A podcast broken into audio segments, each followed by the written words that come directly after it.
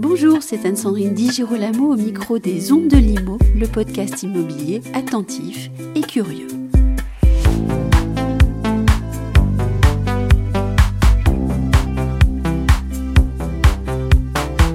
C'est avec Eric Alouche, directeur exécutif d'ERA France, que j'ai échangé.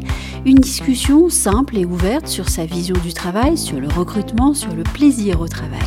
En somme, une manière d'évoquer le réseau ERA par le biais de l'humain. Je regrette toutefois de ne pas avoir filmé Eric, tant vous manqueront, chers auditeurs, les yeux pétillants et le sourire de ce monsieur ERA France depuis 27 ans. Bonjour Eric. Bonjour Anne-Sandrine. 2021 a été une bonne année pour le réseau ERA. ERA qui ne cesse de progresser avec peut-être bientôt 500 agences ou peut-être déjà 500 agences. Oui Anne-Sandrine, effectivement 2021 était une excellente année pour tout le monde puisque on est euh, sur l'année sur cette année-là, on est à 1 200 000 transactions dans l'ancien, donc plus ou moins puisqu'on n'a pas encore les résultats officiels de décembre en termes d'actes authentiques, mais on est dans des années qui sont exceptionnelles. Donc c'est une bonne année d'une manière générale, et c'est une excellente année pour le réseau ERA, puisque nous avons progressé de 20%. Donc nous avons fait plus que le marché, qui est aux alentours de 17%. Voilà, donc c'est effectivement une excellente année. Combien d'agences, puisque vous avez communiqué dernièrement sur euh, le chiffre euh, fameux de 500 qui serait atteint bientôt Est-ce qu'on y est? Est-ce qu'on va l'atteindre en 2022 Alors on n'y est pas encore. La, grande difficulté, c'est que chaque jour, ça change. Oui. Donc c'est toujours difficile de donner un nombre qui soit exact. Donc on est aux alentours de 480, un petit peu plus et on va être bientôt 500. Donc quand on communique, plutôt que d'éviter de refaire toutes nos plaquettes, toutes nos plaquettes, on dit bientôt 500, c'est plus simple. Est-ce que vous fêterez ce chiffre de 500 ah, On espère bien, parce que chez ERA, on fête toujours. On fait toujours les bonnes choses. Évoquons brièvement le franchisé ERA. Est-ce que chez vous, on a dressé un portrait type ou euh, un portrait robot du franchisé ERA Alors c'est toujours difficile de dresser un, un, portrait robot parce que tous les gens sont différents. Et je dirais c'est au franchiseur aussi de s'adapter aux personnes qu'on a en face de nous. Il y a des gens qui ont certaines qualités ou qui ont développé un certain nombre de capacités et d'autres moins, ce qui ne veut pas dire qu'il y en a un qui est meilleur que l'autre, c'est juste les choses sont différentes. Donc il faut s'adapter aux circonstances. Par contre, il y, a, il y a quelque chose qui est effectivement nécessaire dans chaque cas. Alors évidemment, pour un franchisé, c'est la motivation il faut être motivé. On sait quand on crée une entreprise ou qu'on en a déjà une, ce qui fait la différence, c'est la capacité à mobiliser son travail, à mobiliser ses efforts. Et le deuxième point, pour être très généraliste, c'est l'aptitude. C'est-à-dire qu'on peut être très motivé, mais si derrière on n'y arrive pas parce qu'on fait les choses mal ou qu'on n'a pas les capacités, c'est compliqué. De même que si on a les capacités, mais si on reste sur le canapé, ça va pas le faire non plus. Donc il faut ces deux qualités de base. Alors après, on pourrait, on pourrait continuer longtemps sur qu'est-ce que c'est que la motivation, de quelle capacité on parle. Ça pourrait être effectivement assez long. Mais pour être très court, je dirais c'est ça la différence. C'est la motivation qui fait qu'on a envie, qu'on y va. Euh, qu'on ménage pas ses efforts, qu'on est travailleur, et ensuite qu'on a cette capacité de mobiliser justement ses efforts, en même temps de pouvoir manager des gens, ou en tout cas aider des gens, de communiquer, puisque on sait que le métier d'agent immobilier est un métier de communication, il faut aller vers les gens. Donc si on n'a pas ces capacités et, et ce goût finalement d'aller vers les gens, il vaut mieux éviter. Donc ça, c'est des choses qu'on voit assez vite avec des gens qui, ont des caractères plus ou moins marqués, et, aussi des gisements de progression à ce sujet-là. Mais voilà, ce sont les deux points essentiels pour nous. Peut-être aussi une capacité à durer, c'est-à-dire à avoir de l'endurance dans son projet Absolument, mais pour moi, ça fait partie de la motivation. Euh, la motivation, c'est pas uniquement quelque chose qui, qui dure pas longtemps, c'est quelque chose, c'est une course de fond. Donc effectivement, il faut, être il faut s'inscrire dans la durée, parce que s'il s'agit juste de se lever sur le, du canapé et puis de retourner une heure après euh, sur le canapé, ça le fait pas non plus. et la capacité à manager, on peut l'apprendre et vous donner des formations de management je suppose, à vous franchiser. Est-ce que vous décelez chez certains euh, des difficultés futures à pouvoir manager Alors bien sûr, il y a des techniques. Mm. Mais il y a des techniques. Mais je pense que manager, déjà, c'est un terme bon, qui est toujours un petit peu compliqué, parce que manager, il y a une espèce de rapport de force, ou en tout cas de, de, de subordination, ou de, pas de domination, mais bon, qui existe. Hein, il ne faut pas non plus se leurrer, puisqu'effectivement, il y a quelqu'un qui est agent immobilier et quelqu'un d'autre, je parle dans un schéma classique d'agence immobilière, et, on a les négociateurs ou les conseillers. Donc forcément, il y a ce rapport, évidemment, de quelqu'un qui a la carte et qui la délègue, qui délègue le pouvoir à quelqu'un d'autre. Euh, ceci dit, je pense que c'est toujours quelque chose pour que ça dure, justement. Vous parliez de durée tout à l'heure. Pour que ça dure, il faut que ce soit gagnant-gagnant. Donc c'est jamais un rapport de force, c'est toujours, euh, pour moi, plus un partenariat euh, qu'autre chose. Chez ERA, d'ailleurs, on ne dit pas qu'on travaille pour, on dit qu'on travaille avec. Mhm. Ce qui est vraiment la différence. C'est-à-dire que on sait tous que si quelque chose ne dure pas, c'est-à-dire s'il n'y a pas un intérêt réciproque partagé des deux parties, ça va pas durer. Ça va pas durer. À un moment donné, ça va clasher. Si quelqu'un veut trop tirer la couverture, ça va pas marcher. Et ce, dans les deux sens. Donc, le management à l'ancienne, à la papa, en rapport de force, c'est d'un autre temps. Donc je préfère une collaboration, je préfère parler de ce genre de, choses-là. Ou d'émulation ou de motivation Oui, de motivation, puis finalement de plaisir à travailler ensemble, parce que c'est ça dont on parle. Ah, j'aime bien ce mot-là, plaisir. Oui, il faut du plaisir. Parce que s'il n'y a pas de plaisir, ça dure pas. Euh, l'être humain n'est pas fait pour souffrir et pour se faire souffrir. Si euh, c'est le bagne d'aller au travail tous les jours, déjà on travaille mal, déjà ça se voit. Moi, la première des choses que je fais quand j'arrive au bureau le matin, c'est d'aller voir tout le monde et de leur dire bonjour en les regardant. Et on voit très vite si les personnes se trouvent dans un bon état mental ou pas, si ça va, si ça va pas. Alors évidemment, on pose la question, mais au-delà même de la question, on voit, on voit sur le visage très souvent ou dans la réponse si ça va. Et c'est important d'être à l'écoute des gens pour comprendre euh, si déjà, euh, qu'est-ce qu'on peut faire peut-être pour améliorer la situation, pour anticiper aussi peut-être les difficultés.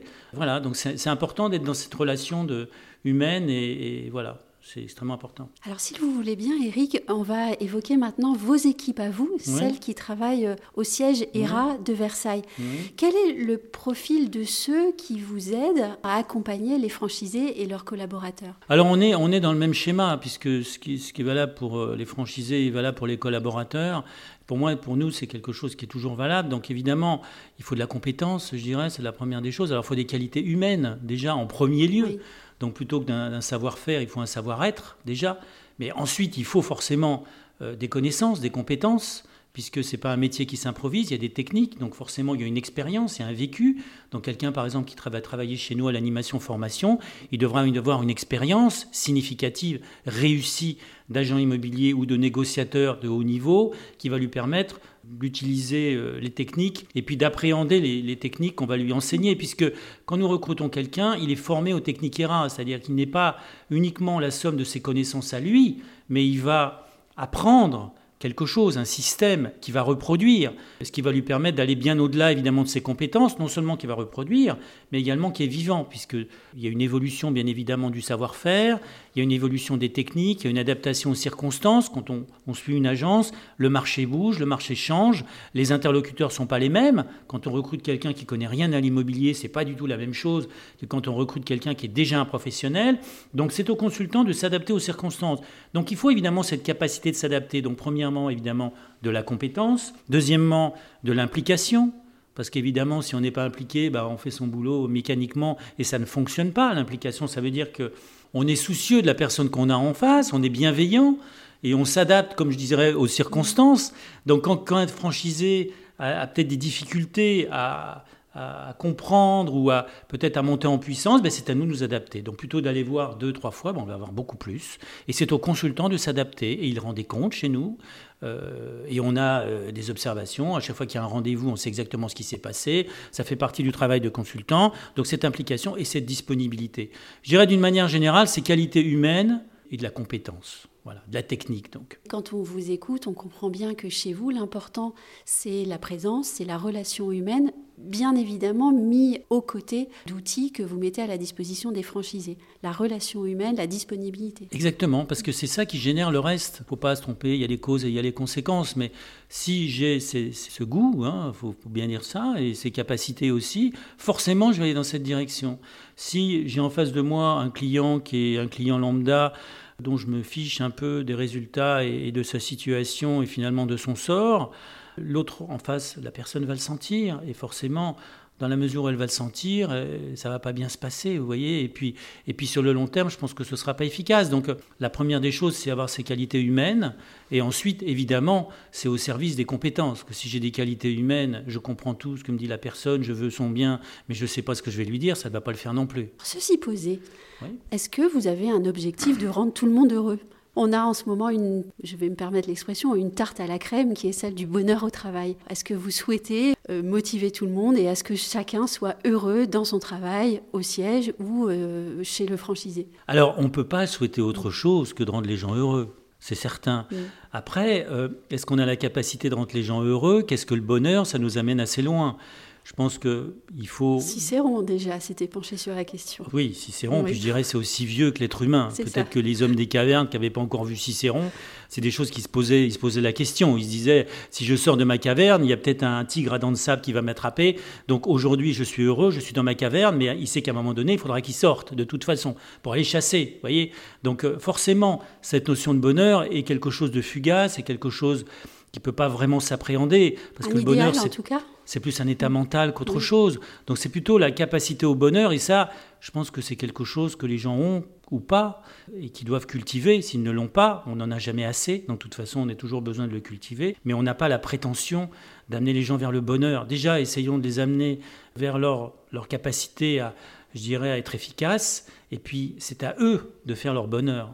Donc on cultive d'abord les compétences Alors, je dirais, on cultive les compétences et on, évidemment, on essaye, si on en a la capacité, d'amener les gens vers le bonheur. Mais encore une fois, dans la mesure où le bonheur est subjectif, chacun va trouver sa manière d'être heureux. Bonheur.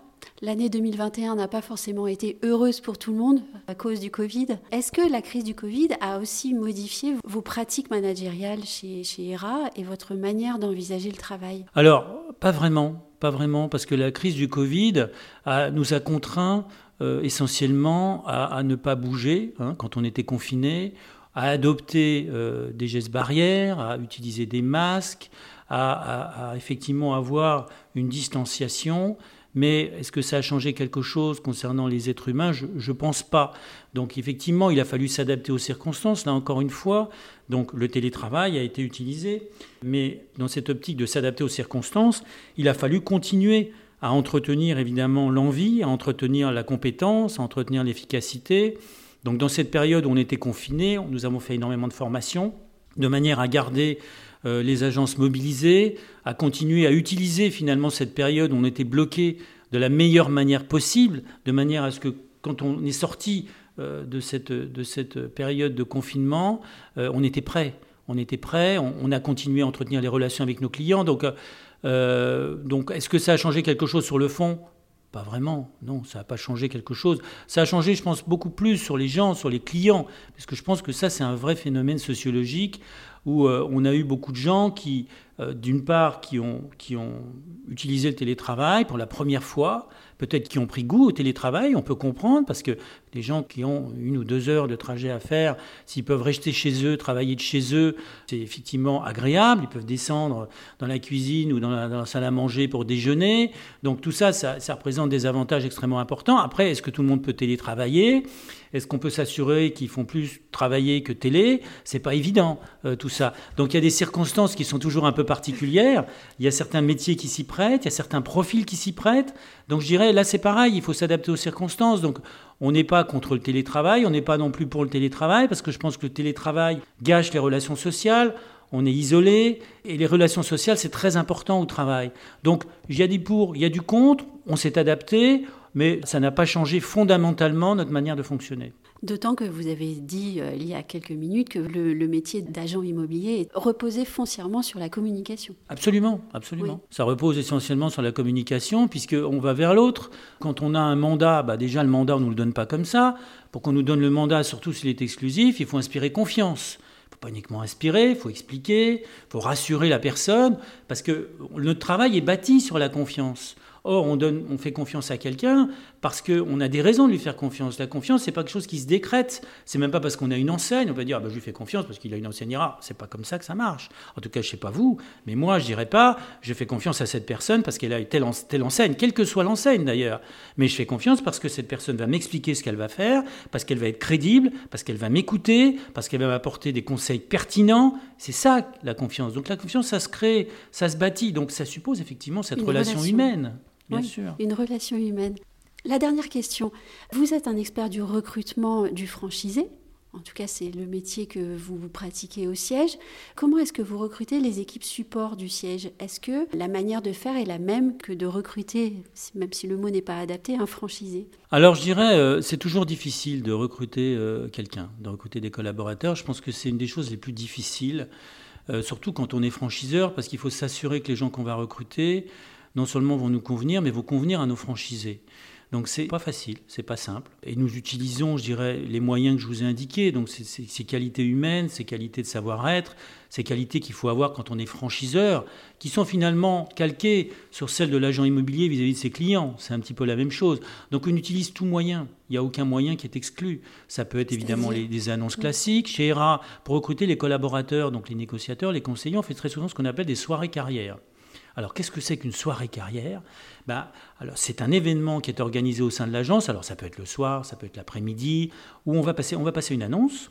On va proposer à des gens une carrière dans l'immobilier, des gens qui connaissent rien très souvent à l'immobilier, mais ce n'est pas un problème, parce que ce qu'on recherche, comme je disais, c'est un savoir-être plus qu'un savoir-faire. Donc ces gens vont venir, on va leur expliquer, premièrement, Qu'est-ce que ERA Qu'est-ce que le réseau mhm. ERA On leur expliquer que le réseau ERA est un réseau mondial, présent dans 35 pays dans le monde, avec 2800 collaborateurs en France, bientôt 500 agences, partenaire de la FNIM, bref, un, très grand réseau. Donc, parce que c'est la vérité. Donc, premièrement, on va leur donner envie. Parce qu'effectivement, travailler dans l'agence du coin isolée, c'est pas la même chose que travailler dans un, dans un grand groupe. Il y a beaucoup plus de possibilités, il y a beaucoup plus d'échanges, il y a beaucoup plus de compétences. C'est logique. Donc, premier point. Deuxième point, on va leur expliquer en quoi consiste le métier de négociateur immobilier. Et là, on a théorisé ça sous forme d'une chaîne, ce qu'on appelle la chaîne de revenus, parce que la chaîne de revenus, c'est très simple, il y a des maillons qui sont interdépendants l'un de l'autre et qui amènent à un, revenu, puisque c'est ça finalement sur lesquels on va aboutir. Les gens sont là aussi pour gagner leur vie. Et il y a cinq maillons vendeurs, cinq maillons acheteurs, donc je ne détaille pas parce que ce serait trop long, mais bref, ça nous amène de la préparation d'un rendez-vous jusqu'à l'acte authentique, ils vont comprendre le métier. Donc premièrement, c'est un grand réseau, il y a des possibilités. Deuxièmement, je comprends ce que je devrais faire. Ensuite, on va leur expliquer qu'ils vont être formés, on va leur expliquer les formations. Et on leur explique en quoi consistent les formations de base, qu'on appelle les RA Academy chez nous. Et ensuite, on va passer au quatrième point, au dernier point, on va leur dire, bah, écoutez, combien voulez-vous gagner? Ah bah combien je veux gagner? Bah, Le plus possible. Si l'année première année, je peux gagner 30 000 euros, c'est, je, serais, je, serais, content. Très bien, pour gagner 30 000 euros, alors là, ça varie suivant le lieu où se trouve l'agence, la commission moyenne. Pour gagner 30 000 euros, bah, effectivement, il faut faire tant de ventes. Pour faire tant de ventes, bah, il faut prendre tant de mandats simples ou tant de mandats exclusifs, puisque nous avons des ratios locales pour chaque agence. Donc voilà, pour prendre tant de mandat simple ou tant de mandat exclusif, il faut prendre tant de rendez-vous. Et là, la personne sait directement ce qu'elle va devoir faire pour obtenir le résultat qu'elle aura choisi d'avoir. Donc les choses sont simples, c'est transparent. Une fois qu'on a terminé cette présentation groupée, donc, on fait un entretien individuel avec chaque personne pour voir déjà le ressenti de l'interlocuteur concernant cette présentation, leur motivation, également leurs aptitudes. Effectivement, c'est un échange. Et on continue sur un deuxième rendez-vous, voire un recrutement au bout, du, au bout de la chaîne. Et dans ce rendez-vous, euh, quels sont les, sujets évoqués? Est-ce que vous demandez certains documents, des lettres, des CV, etc. Ou vous faites fi de tout ça? Parce alors, que vous avez parlé de savoir-être plutôt que savoir-faire. Oui, alors ça dépend des agences, ça dépend effectivement de, la façon de faire de, de chaque franchisé. Chaque franchisé est juridiquement et financièrement indépendant. Mais je dirais, pour ce qui me concerne en tout cas, parce que c'est toujours difficile de, généraliser, pour ce qui me concerne, bien évidemment, je regarde le CV, mais c'est plutôt pour y voir une cohérence, une stabilité, euh, une manière d'écrire aussi, de présenter les choses. Mais moi, je juge jamais quelqu'un sur un CV. Il peut y avoir des choses un peu bizarres sur le CV, auquel cas, bon, bah voilà, on peut écarter. Ça se discute. Oui, ça s'explique, ça se discute, voire on peut effectivement faire un tri si on a beaucoup de demandes. Quelqu'un qui ne sait pas se présenter, bon déjà c'est pas bon quand même, c'est pas terrible. Et ensuite on va plus loin, mais on peut pas juger quelqu'un uniquement sur un CV. Un CV, c'est un papier. Un papier, on peut très bien avoir écrit des choses qui sont fausses. On a déjà eu des cas où on avait un CV formidable, on discute avec la personne, tout se passe très très bien, et puis on s'aperçoit que tout ce que nous a écrit est faux. Donc il faut effectivement euh, faire attention à ça. Il faut pas juger uniquement les gens sur un CV, mais plutôt sur une relation humaine. Est-ce que vous pensez que certaines méthodes de, recrutement euh, innovantes pratiquées dans certaines entités sont bonnes ou sont de bonnes idées à prendre? Je pense que certaines entités font des entretiens euh, complètement à l'aveugle ou sans CV du tout. Moi, je pense que c'est du cas par cas. Je pense que pourquoi pas, il faut être ouvert à ce sujet-là. Nous aussi, on fait des tests. Certaines agences font des tests de personnalité. Donc, on peut tout imaginer. Bon, à l'aveugle, je veux bien. Après, il faut se méfier aussi des effets de mode. Euh, je dirais, euh, vous savez, il faut, faut quand même pas, pas oublier la base de tout ça, qui est une relation entre deux personnes. Alors, on peut faire des tests à l'aveugle. On peut aussi bon, effectivement, euh, se dire je ne veux pas être influencé par mes, mon propre jugement. Vous voyez, bon, mais là, il faut faire attention parce que ça peut devenir rapidement très compliqué. Donc je dirais c'est du cas par cas pour moi et c'est une question de rencontre. Dans, dans la mesure où c'est une question de rencontre, mais il faut rencontrer les gens, tout simplement. On va terminer avec un aveu de ma part, puisque vous parlez de rencontre. Quand je vous ai rencontré pour la première fois, Eric, je me suis dit mais qu'est-ce qui donne envie d'aller chez ERA c'est difficile de dire ce qui donne envie d'entrer chez ERA, puisque moi j'y suis déjà, donc je ne me rends pas forcément compte. Je pense que ce que j'entends. Alors, ce que, je, ce que j'entends avec les franchisés, parce que nous, c'est une question qu'on pose toujours. Quand quelqu'un est rentré chez nous, très souvent, il est allé. Alors, des fois, il y en a qui viennent directement chez nous, qui veulent rien d'autre. Mais, mais souvent, quand même, et c'est tout à fait légitime, ils sont allés voir plusieurs réseaux. Et je à chaque fois, je les vois, parce que je vois tous les nouveaux franchisés. Euh, on a un comité d'agrément chez nous. Donc, tous les franchisés, quand ils sont agréés, je les appelle personnellement euh, pour leur annoncer qu'ils sont agréés. Il y a un comité d'agrément avant, on regarde le dossier, etc. Et, c'est ce comité donc, qui décide si effectivement les gens rentrent. Et cette question, je la pose tout le temps. Pourquoi vous êtes rentré chez ERA Et très souvent, ce que j'entends, ce que j'entends, bah, c'est chez ERA, on s'est occupé de moi. Chez ERA, on m'a, écouté. Chez ERA, on n'a pas hésité à faire des kilomètres pour venir me voir alors que d'autres me présentaient des, présentations, me proposaient des présentations groupées à leur siège, où en fait ils parlaient d'eux, ils me parlaient du fait qu'ils étaient les meilleurs, les plus grands, les plus forts. Mais chez ERA, c'est pas ça. Chez ERA, on m'a écouté, on m'a évidemment, on a découvert, j'ai découvert le réseau, mais on, s'est occupé de mon projet, on m'a aidé, et surtout, on m'a, on m'a écouté, et c'est moi, le franchisé, qui, qui, est, qui est devenu le sujet de nos discussions. Et, et c'est pas vous rejoignez un franchiseur, vous avez beaucoup de chance de rejoindre un franchiseur, il n'y en aura pas pour tout le monde. Et puis vous, de toute façon, vous, voilà, en gros, vous avez rien à dire, vous êtes un numéro. Donc les gens n'aiment pas, on n'aime pas d'une manière générale être un numéro, on aime bien être considéré, hein, surtout quand on a le courage d'être chef d'entreprise, parce que c'est pas facile d'être chef d'entreprise. Donc je pense que ce respect, euh, on doit l'avoir vis-à-vis des gens qui nous rejoignent. Et ça, c'est quelque chose qui pour moi est extrêmement important. Et je le dis toujours d'ailleurs à nos consultants, les gens qui suivent euh, les agences. Aujourd'hui, on, en a, on a 12 personnes qui suivent partout en France, qui sont délocalisées, euh, les franchisés. Et je leur dis effectivement qu'on est au service des franchisés. On est là pour eux. Et on est tous là pour eux. D'ailleurs, je le dis également à nos partenaires. Il y en a qui, dans certains réseaux, ils appellent ça des fournisseurs. Moi, j'appelle ça des partenaires parce qu'on travaille avec eux. Je leur dis effectivement, on est au service de, nos franchisés. Et on, vous aime euh, à hauteur de ce que nos franchisés vous aiment. Donc je dirais, vous voyez, c'est un peu l'idée. Merci beaucoup, Eric. Je vous en prie.